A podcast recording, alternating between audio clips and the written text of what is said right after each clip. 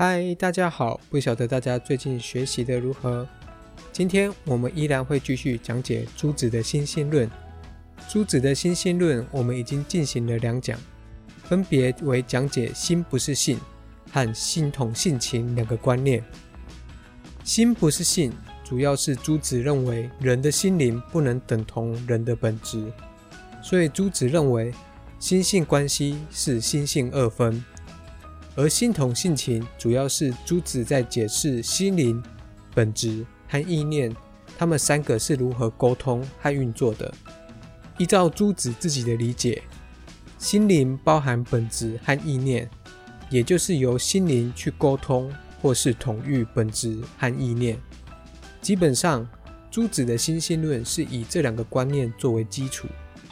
我们今天要讲解的是朱子的心性论的第三个特色。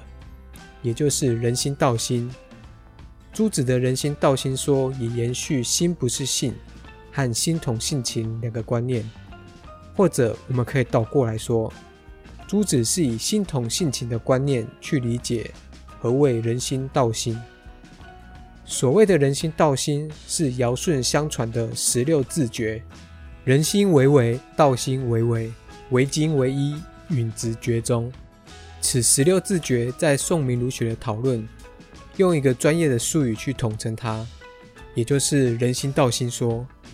人心道心说在宋明儒学当中，最早的讨论起源于二程，也就是陈明道和陈一川。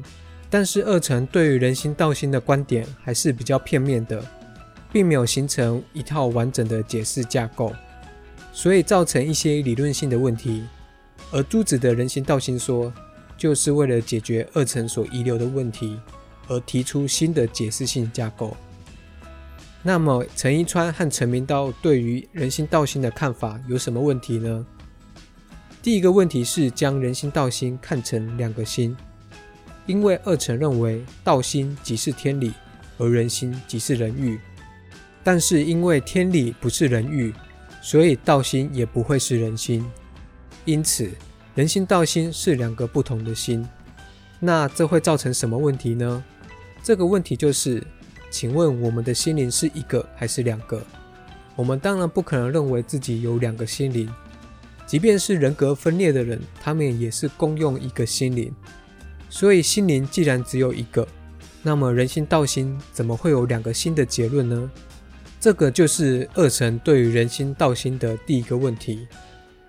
至于二层对于人心道心说，还有第二个问题，也就是将人欲当成是人心。但是这个问题其实比较像是朱子和二层他们对于人心的理解有所不同，因为朱子对于人心的理解有不同的看法，所以朱子才提出这个问题。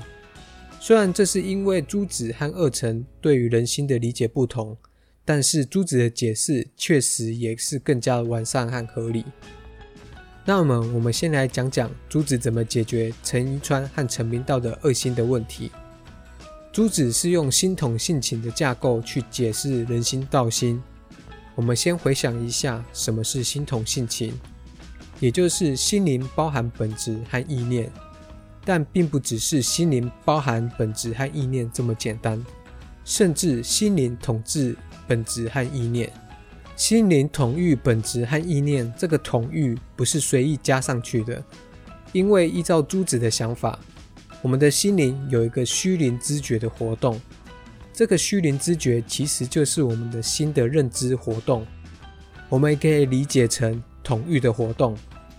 我们心灵的认知活动可以去认知到行气之师，有点类似我们说的眼睛能够看到现象，耳朵能够听到音律。等等之类的。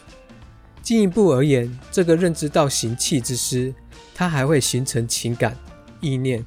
当然，这样的解释有点粗糙，但我们大致上可以这样简单的理解。